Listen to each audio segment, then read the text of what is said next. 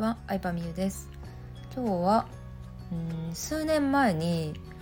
まあ、ダイエットジムをのチェーン店をね、えー、経営しているオーナーさんとお話しする機会がありまして、まあ、会長っていう役職なんですけど32歳ぐらいの方でしたね。男性で奥さんが社長でっていう感じで、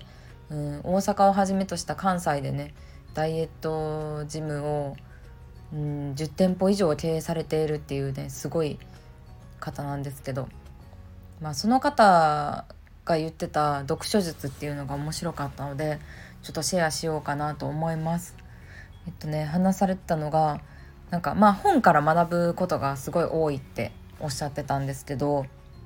読んだ本は捨てるっていうのがめちゃくちゃ衝撃だったんですよ。まあ出会ったの数年前だったのでうんまあ、当時の私には正直言って理解しがたいことだったんですけど、まあ、今も完全に理解できてるわけではないんですけど、うん、なんか捨てるのもったいないなと思ったんですよそれを聞いた時。え誰かにあげたりとかなんか売ったりしないんですかみたいな。まあ、そんだけさあのチェーン店を経営してるぐらいの人やったら、ね、メルカリとかで売る方売る方が手間がかかると思うので自分のコストがかかるので、うん、やらないと思うんですけどでもなんか読んだら捨てるって言ってて本の中でね必要な内容っていうのはもうそんなにないっておっしゃってたんですよ。本当に数行の価値ある言葉を知るためだけに本を読むし目次見て興味あるとこしか読まないって言われてたんですよね。目次見て面白そうやなとか自分のために役立ちそうやなって思うところだけ読むのであってなんか本を読むこと自体を目的にしないようにしてるって言われてたんですよね。うん、で、まあ、ついこの本を読んだっていう読むことに対して達成感を感じがちやけど特にビジネス本とかだとさそれを読んだことで、まあ、売り上げを上げれたりとかビジネスがうまくいくことが目的なのであって全部読むことがねあの目的じゃないので、うん、その手段と目的を混同させないようにしてるっておっしゃってました。そうでもね面白いですよねでなんで捨てるかっていうとなんか捨てることによってもう二度と読めないって思うとちゃんとあの本の内容を理解しようとするかららしいですよ。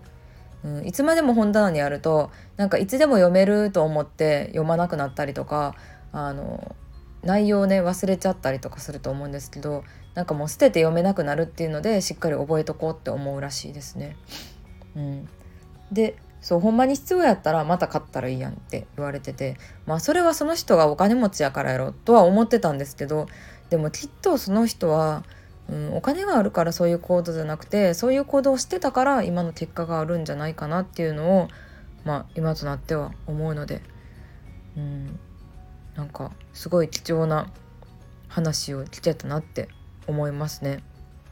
そうすごい偶然にねあのお茶する機会が昔あって話してくださったんですけどまあその方からしたらさ私と話すメリットなんて何もないわけで、まあ、そういうチャンスをね大事にしていきたいなと思いました。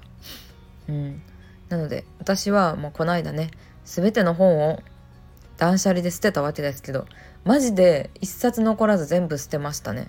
部屋の中がすっきりしました。であその時捨てたというまあ捨てた本もあるんですけどあの捨てるのもさ結構めんどくさいじゃないですか。なので買い取りサービスみたいなのに応募したんですよ。応募？も申し込んだんですよ。ネットで検索で出てきた一番上のサイトにねあの依頼したんですけどめちゃくちゃ良かったですね、うん、自己啓発本とか、まあ、漫画とか含めあの段ボールに入れて申し込んで段ボールに入れてでそしたら大和の人が取りに来てくれてで査定してえー、金額が振り込まれる査定金額が振り込まれるっていうねやり方なんですけどあの3日送ってから3日ぐらいで入金まで終わってめちゃくちゃ楽でした。ただ送るだけっていう。もちろん一冊一冊写真に撮ってメルカリにね出したらあの総額ではもっと高い金額で売れたと思うんですけど、まあ、やっぱり手元にずっと売れるか分かんない本があるっていうのが嫌なので早く部屋をすっきりさせたかったのでそういうね買い取りサービスに申し込んでみましたちょっとリンク貼っとくんでもし興味があったら見てみてくださいちょうどねあの部屋のお掃除とか断捨利用する人が多いシーズンだと思うので参考になれば嬉しいなと思いますはいということで今日はあの本を捨てるという話でした。ありがとうございました。